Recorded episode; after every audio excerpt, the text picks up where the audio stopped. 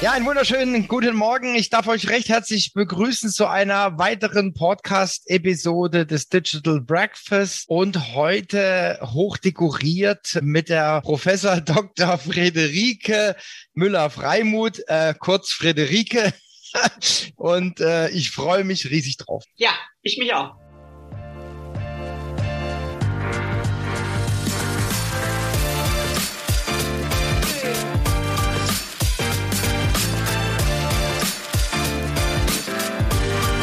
Herzlich willkommen zum Podcast des Digital Breakfast. Thomas Barsch spricht darin mit Experten über Themen der digitalen Transformation. Er veranstaltet jeden Dienstag und Freitag das Digital Breakfast. Alle Informationen dazu findest du auf www.digitalbreakfast.de. Abonniere dort den Newsletter und außerdem abonniere diesen Podcast und bleibe auf dem Laufenden. Mein Name ist Valerie Wagner und ich wünsche dir viel Spaß beim Hören.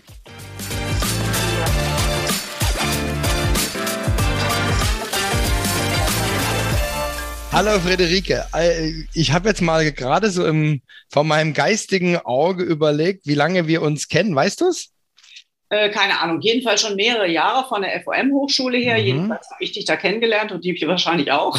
Ja. ich weiß es nicht genau. Also 2010, 2011 muss das ja. gewesen sein. Weil 2009 bin ich an der FOM auch, ja. Und dann irgendwie danach haben wir uns dann kennengelernt in dem Zeitraum. Also riesig. Ja, ich beginne mal ganz gerne, dass meine Interviewpartner, Partnerinnen sich gerne mal kurz selber vorstellen. Ja. ja, vielleicht beginnst ja, du mal, ja? Mhm. Ja, ich mache das ganz kurz, keine Biografie hier. Ich bin von Hause aus Politologin. Ich war viele Jahre in der Corporate Foresight von Daimler, also in der Zukunftsforschung. Ich war in der Marktforschung bei Sinusozio Vision. Seit 2010 bin ich mit meinem Mann selbstständig. Wir unterstützen mittelständische Unternehmen bei Innovationsprojekten. Und unser Thema ist Zukunftsforschung. Wir beschäftigen uns mit ja, Treibern des Wandels, die langfristig sind. Also nicht Trends jetzt innerhalb von zwei oder drei Jahreshorizonten, sondern wohin sich gesellschaftliche und wirtschaftliche Systeme insgesamt entwickeln. Und da spielt natürlich Ökologie eine Riesenrolle, da spielt Digitalisierung eine Riesenrolle, da spielt Sinnorientierung, die Purpose-Debatte eine Riesenrolle, mhm. die Pandemie ja richtig Schub kriegt und, und, und. Und Digitalisierung ist ein Thema, wo wir ja heute drüber sprechen wollen. Mhm. Ja, ja, du gehst immer so, so ein bisschen so flaps über deine Vita rüber. Erzähl doch mal was zum Daimler. Er weiß bestimmt, auf was ich hinaus will, ja? ja ähm, nee, kannst gerne fragen. Also ich will nur, wie gesagt, nicht langweilen. Wir sind ja hier nicht in der Biografieforschung.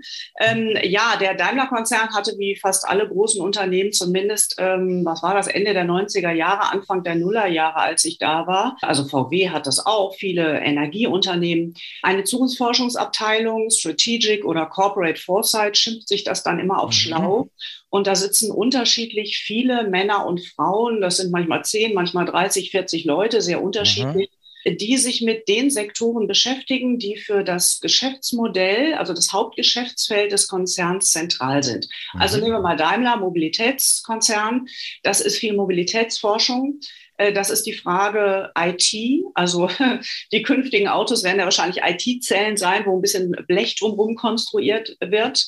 Äh, das ist das Thema Urbanisierung. Also wie sehen eigentlich unsere Städte, auch der Land Landraum, also der mhm. urbane Raum aus? Wie bewegen wir uns da eigentlich fort? Was ist mit Megacities ein Riesenthema? Es gibt mhm. ja Mexiko, Bangkok und so weiter. Wie kommst du da eigentlich künftig noch mit Autos durch und wie müssen Autos dann aussehen? Das hat was mit Kundenorientierung zu tun. Was wollen eigentlich Gen Y, Generation Z etc. Mhm. pp. Künftig für Fahrzeuge wollen die überhaupt noch Autos? Es gibt viele Menschen auf diesem Planeten, ganz egal, was man zur Ökologie sagt, die auf Autos angewiesen sind. Ja, es gibt mhm. immer viele, die sagen, wir brauchen eigentlich gar keine Autos mehr. Das ist einfach von der, wie soll ich sagen, von der Funktionalität her Unsinn. Das können wir als äh, zivilisierte Industrienation vielleicht gerne uns ökologisch so wünschen. Aber es gibt viele, viele äh, Länder, denk an Indien oder so, da bist du auf Autos in bestimmten Regionen einfach angewiesen. Mhm, mh. Da ist Zukunftsforschung sehr spannend, weil sich auch diese Länder natürlich extrem schnell und dynamisch entwickeln. Und dann stellt sich eben die Frage, ja, wie fährt man denn dann da? Auf Basis äh, welcher Energiefundamente, wie sieht so ein Ding eigentlich aus? Wie teuer darf das sein? Stichwort Ökologie wälzt die ganze Industrie um und, und, und. Und mhm. sowas machen Zukunftsforschungsabteilungen. Mhm. Und, und, das ist also branchenabhängig, also ein Energierisiko mhm. Guckt sich da was anderes an als ein Automobilitätskonzern. Aber in den Großunternehmen wird das eben häufig gemacht. Mhm. Und jetzt nochmal für unsere Hörer zum Zeitraum. Also wie weit versuchst du da oder wie weit guckst du da in die, in die Zukunft ja. bei der Zu also Zukunftsforschung, ja? Also die Trendforscher haben oft so Reichweiten von zwei, drei, vier Jahren. Äh, mhm. Das ist ein bisschen weiter als Quartalsdenke jetzt bei mhm. einer. Ja, ja, klar. Mhm. Aber die BWLer sind da sehr pragmatisch gestrickt. Die meisten Unternehmerinnen und Unternehmer wollen auch gar nicht wissen, was in Wolkenkuckucksheim 2030, 2040 passiert. Mhm. Das ist bei der Zukunftsforschung völlig anders. Mhm. Wenn wir Szenarioprozesse machen, dann ist das mittlerweile 2030, 2040 kann es auch gerne mal sein, mhm. weil eine der perspektivischen Methoden, die wir gerne nutzen, äh, ich sage mal gerne, es ist so ein bisschen die Treppe von oben kehren. Ja? Du mhm, mhm. machst ein Szenario, guckst, was ist 2040 in deiner Branche los, drehst dich um 180 Grad rum und guckst dir dann an, was muss ab heute, äh, Dezember 2021, anfangen zu passieren, damit du einigermaßen heile und vernünftig in diesem Szenario 2040 ankommen kannst. Mhm, mh. Und da ist es sehr dienlich, sich nicht auf den Standpunkt zu stellen, wir gucken mal, was in drei Jahren ist, weil die Kurzfristperspektive ist sehr schwierig. Also nehmen wir das Beispiel Pandemie, da sieht man mhm, das am besten, ja. Mhm. Mhm. Keiner weiß, wie viele Mutanten wir hier noch überstehen müssen. Ob wir 2023 wirklich raus sind aus der Pandemie, das kann mhm. niemand sagen. Aber wir können eine ganze Menge solide Dinge sagen, was sich nach der Pandemie, dadurch, was in der Pandemie passiert ist, entwickeln wird, soziokulturell mit anderen Arbeitsweisen, anderer Arbeitsorganisation, anderer Arbeitskultur. Wir sind nicht besonders gut darin, die Zeit zu präzisieren. Ob das 2025 mhm, oder 2028 ist, das kann ich dir nicht sagen. Mhm. Aber wohin die Reise geht, da sind wir ziemlich gut. Mhm. Ja, das, also ich finde das auch mega spannend, muss ich ehrlich sagen. Also das wäre auch ein Thema, was ich studieren würde, wenn ich, wenn ich noch jünger wäre. Also ist, ich finde es sehr, sehr, sehr packend, was da so gemacht wird, welche Methoden es da gibt und so weiter. Ich weiß nicht, es gab vor Jahren mal die Fazitforschung in Baden-Württemberg. Ich weiß nicht, ob du davon gehört hast. Das war auch so ein, so ein Forschungsprojekt, ja. Und gut, es ist, lief dann leider aus, ja, aber ich habe neulich noch mal so die Forschungsberichte in der Hand gehabt über auch über so Szenarien, wie sich das entwickelt, fand ich ganz interessant. Also von den digitalen Verweigerern und und so weiter. Also war war wirklich interessant. Vor allen Dingen, äh, das war irgendwie 2000 rum, ja, und die haben dann so eine so einen Blick äh, auf 2020 gegeben, ja. Und und das jetzt dann zu lesen, was dann 2000 geschrieben war, das war schon sehr sehr spannend, ja. Und das ja, war ja. der Daimler auch, ganz witzig. Ja. Gesellschaftsszenarien, so um mhm. die Nullerjahre äh, Deutschland 2020. Und wenn man heute mhm. drauf guckt, waren wir eigentlich ganz gut. Ja. Mhm. Also mhm. das kann die Zukunftsforschung sehr gut. Wir sind wirklich schlecht darin zu sagen, in welchem Jahr genau passiert das. Äh, das liegt, glaube ich, daran, dass das wirklich transdisziplinär nur funktioniert. Also du musst in die Kybernetik rein, was ist mit den Maschinenbauern, Neuroscience rein. Wir kriegen ganz viele ja, Technologies of Mind, heißt das immer in der Zukunftsforschung. Also 3D-Brillen, die mit unserem Gehirn ganz viel machen. Wir triggern uns und natschen uns und primen uns selber für Leistungsorientierung, mhm. für mehr Gesundheit, für bessere Meditation und so weiter und so fort. Also diese Dinge kannst mhm. du beobachten, sind aber in sehr unterschiedlichen Sektoren. Mhm. Und das sind im Grunde alles Zuliefererwissenschaften für die mhm. Zukunft. Mhm. Das ist mhm. sehr interessant, weil du in sehr unterschiedliche ja. Richtungen guckst. Cool. Sehr gut. Ja, wir sind ja wir sind ja zusammengekommen. Anlass ist ja ein, ein Buch, Fallstudien zur Digitalisierung im Mittelstand mit Untertitel Reale Unternehmensbeispiele und Handlungsimplikationen. Ich war ja da auch so ein am Rande dabei und habe auch mitbekommen, wie ihr über dieses Buch diskutiert habt und, und wie es sich dann so formiert hat bis Call for Paper und so weiter. Und ich erinnere mich noch sehr, sehr gut, dass dann alle sich einig waren, okay, also es sollten reale Beispiele sein und es sollte auch was Konkretes sein für den Mittelstand, was er dann auch möglicherweise äh, anwenden kann, wo er Impulse draus bekommt. Ja, und sprechen wir mal über Revoluza in der Schraubenfabrikation. Ja, das äh, ist ja schon auch ein verheißungsvoller Titel. Sag da mal vielleicht ein bisschen was dazu. Ja. Ja, gerne. Ich habe mir das Thema rausgesucht, weil ich mich in diesem Buch selber mit dem Thema beschäftigt habe und dazu am meisten und am besten was sagen kann. Mhm. Es geht um Screwwerk, Screw, also Schraubenwerk sozusagen, mhm. Lüdenscheid gegründet. 2013 von zwei Unternehmersöhnen. Mhm. Das ist jetzt schon eine ganze Weile her, anderthalb Jahre, Jahr oder so, ein längeres Interview, das dauerte bestimmt einen halben Tag mit dem Alexander Hoffmann geführt. Das ist einer der beiden Gründer. Beides Unternehmersöhne und mhm. die haben ein wirklich, wie ich finde, sehr interessantes Unternehmenskonzept aufgestellt mit einem ganz uniken Unternehmensleitbild, das autonome Unternehmen, sage ich gleich noch ein bisschen was zu, mhm. Äh, und haben sich überlegt, äh, uns ist eigentlich relativ egal, was wir eigentlich machen. Ja, wollen wir Fashion, Architektur, irgendwas? Und haben sich überlegt, na nehmen wir mal C-Teile, industrielle C-Teile, also Schrauben. Und sind da auch noch in die Spezialisierung gegangen. Also die bieten nur Schrauben an, die irgendwas, äh, wo die, die du in Kunststoff versenken kannst. Also mhm. ganz spezialisierte Schrauben für alles, was rund um Kunststoff ist. Mhm. Und die kannst du maximal individualisieren, also bis mhm. zur Losgröße 1. Ich kann da anrufen und sagen, die soll so und so viel Zentimeter sein, so und so dick und so weiter und so fort. Und das produzieren die. Äh, und der Alexander Hoffmann hat mir erzählt, ja, das ist einfach, einfach mal eine gute Idee, damit anzufangen, weil das ist kein disruptiver Markt. Es sind nur Schrauben und keine Muttern oder Felgen oder irgendwas anderes mit dabei. Und das ist eben sehr simpel. Und wir haben auch Branchenerfahrung. Einer der beiden Gründer brachte Branchenerfahrung aus der Schraubenindustrie mit. Dann haben die gesagt, wir nehmen einfach mal dieses überschaubare Teil. Und das Ziel unseres Unternehmens ist, dass irgendwann eine KI komplett das Unternehmen führt. Und das ist genau so rigide und radikal gemeint, wie ich das jetzt sage. Das heißt, wenn wir sich überlegen, sollten wir ein Unternehmensteil abstoßen, sollten wir ein Unternehmen aufkaufen, mhm. sollten wir ein Sortiment eliminieren, mhm. sollten wir ein Sortiment hinzunehmen, dann entscheidet das letztendlich irgendwann, da sind die noch nicht, ja, mhm. mhm. aber irgendwann entscheidet das komplett eine KI.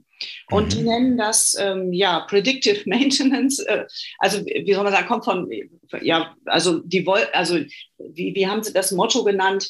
Äh, berechnen vor Kunde oder so ähnlich. Predictive, mhm. Predictive Production, Entschuldigung, das habe mhm. ich gut, ja. Das ist das Schlagwort, das die da benutzen. Und Produktentscheid vor Kundenauftrag, so lautet die Devise. Das heißt, die KI, die da jetzt schon läuft, kalibriert eigentlich ständig nach, was will der Markt gerade haben, was mhm. fragen die Leute an, wie ist unsere Produktion, gibt es Trends auch am Markt, unabhängig von unseren Kunden und berechnet dann, was gerade vorgehalten werden soll. Das heißt, die produzieren, bevor jemand anruft. Und das mhm.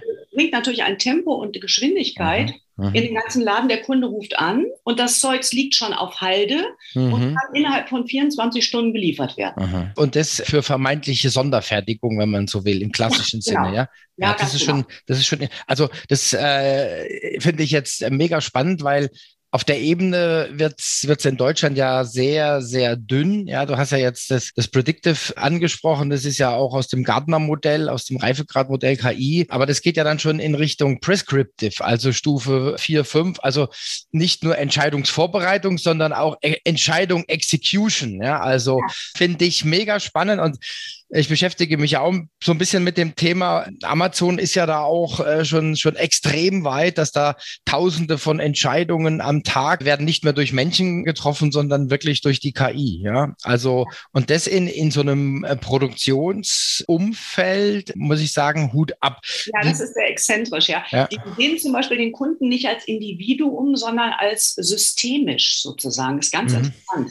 Das ist auch nicht irgendwie abwertend gemeint oder mhm. so, sondern der Kunde ist ja wenn du so willst, eine Nachfrageleerstelle. Ja. Mhm. Und die wollen, was die wollen, die gucken sich den Kunden als Strom an. Also das mhm. ist wirklich sehr detailliertes Tracking äh, durchs Internet. Also die verkaufen mhm. durchs Internet. Internet ist Basis für diese Art der Digitalisierung. Mhm. mhm. Weil du brauchst eine Reichweite. Mhm. Ja? Mhm. Also wenn du Losgröße 1 anbieten willst, dann brauchst du eben ganz, ganz viele Menschen, die sagen, so was Exzentrisches will ich überhaupt haben. Das geht nur mit. Aber die versuchen sozusagen den Kundenstrom ganz langsam mit einem attraktiven Angebot umzuleiten. Also das mhm. ist eines der am stärksten wachsenden Handels- und Plattformunternehmen, die wir in Deutschland haben. Die haben in den letzten Jahren Umsatz plus Plusse, kann man das sagen? Ein mhm. Umsatz plus äh, Egal, hier ja. verzeichnet von 151 Prozent. Und das ist mhm. ja ganz schlecht. Mhm. Mhm. Also finde ich, also die, die äh, tracken quasi, also äh, ich sage äh, Data-Driven ist ja die Basis dafür, ja, Data-Driven. Und was ich so ein bisschen raushöre, das ist so ein Gedankenmodell, wo ich auch schon mit ein paar Bekannten diskutiere. Das ist quasi so ein Digital Twin in Marketing und Vertrieb. Und das geht ja schon in die Richtung. Ja, also, dass ich quasi äh, elektronisch nachbaue, was der Kunde macht, was der Kunde will. Ja. Ja, und auch vorher, bevor der Kunde überhaupt anruft. Ja, ja, genau. Ja. Architektur aufgrund des Trackings und dann mhm. der Kunde eigentlich nur noch in deine Architektur rein und du bedienst. Mhm. Das bringt halt dieses Tempo da rein. Deswegen mhm. mhm. Ja, wenn dann irgendwelche wenn dann irgend, also je nachdem, wer alles dranhängt als Datenpool, keine Ahnung, wenn sich das Wetter verändert, da weiß man am Wochenende gehen wieder alle in den Garten und schrauben ihre Häuser zusammen ja, oder so, genau. ja. ja also das wäre so ein so ein ganz so ein ganz banales Beispiel, ja. Also oder keine, ja, also oder wofür man überall auch Schrauben braucht, ja. Und wie groß sind die denn jetzt? Äh, die haben im Augenblick 70 Mitarbeiter mhm. Äh, und die Mitarbeiter selber, also das Thema Kultur möchte ich gerne auch noch ein paar Sätze mhm. sagen. Das fand ich selber total spannend. Ja, die haben zum Beispiel eine Zwei-Griffe-Regel. Also der ganze Laden ist maximal transparent, auch für die äh, für die Mitarbeiter selber. Mhm. Und die Zwei-Griffe-Regel bedeutet, wenn du zweimal dasselbe machst, also das ist ja ein Produktionsunternehmen, die mhm. stellen Schrauben mhm. her. Das mhm. sind Fabrikhallen, da stehen äh,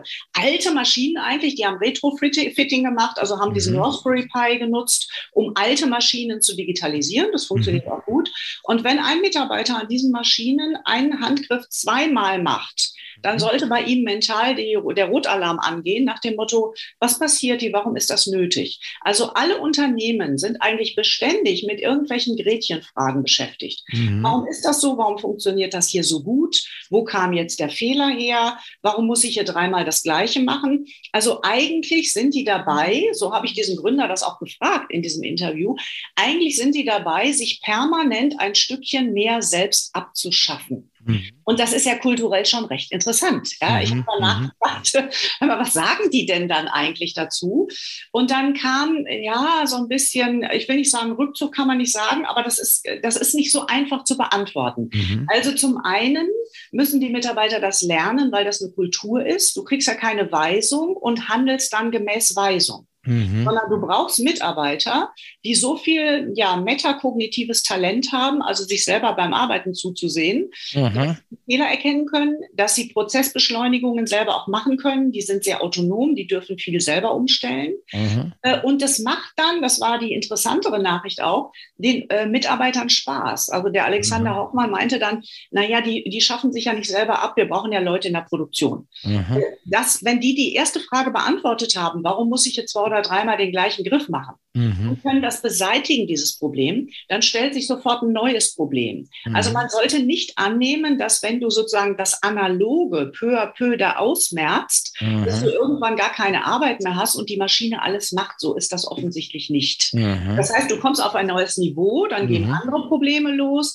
Das erweitert ja in der Regel auch das Unternehmen, weil das Unternehmen wächst. Mhm. Also es ist nicht so, dass die immer weniger Personal hätten. Das mhm. ist im mhm. Augenblick nicht der Trend. Das mhm. ist sehr interessant, wie das kulturell beschrieben wird innerhalb eines so stark digitalisierten Unternehmens, mhm. wie die mhm. Kultur dort funktioniert. Das finde ich, finde ich mega spannend, ja. Da fällt mir jetzt ein anderes Stichwort ein, was wir auch jetzt äh, dieses Jahr äh, oder 2022 auf die Fahne schreiben, Reskilling. Ja, also das heißt, er braucht ja dann auch, äh, wenn jetzt alles optimiert ist, äh, braucht er ja dann auch, oder er oder sie braucht ja dann auch neue Skills, ja, für die neue Aufgabe. Also das finde ich schon, finde ich schon hochinteressant, ja. Absolut. Ja. Und was auch interessant ist, ähm, die haben im Geschäftsführerbüro, ein kleiner Gimmick eigentlich, so ein etwas albernes Bild hängen äh, von den Sirenen von Odysseus. Du kennst wahrscheinlich die Schote, ja. Odysseus bei den Sirenen, der wollte unbedingt die Sirenen singen hören und da ist er mhm. mit so einem Boot da an den Sirenenfelsen mhm. vorbeigefahren und hat sich von seinen Gefährten vorher anbinden lassen an den Segelmast, damit er den, äh, der, den nicht erliegt und dahin mhm. schwimmt und dann mhm. sterben würde. So. Mhm. Also äh, hüte dich vor den Sirenen. Das ist hier das Mantra, das die vor sich hertragen. Wer sind die Sirenen? Die Sirenen sind Geschäftschancen. Mhm. Also der Herr Hoffmann meinte dann, äh, Sie glauben gar nicht, wie oft wir nachgesteuert haben im Sinne von gut von Kunden abstoßen. Viele gute Geschäftsoptionen äh, liegen lassen.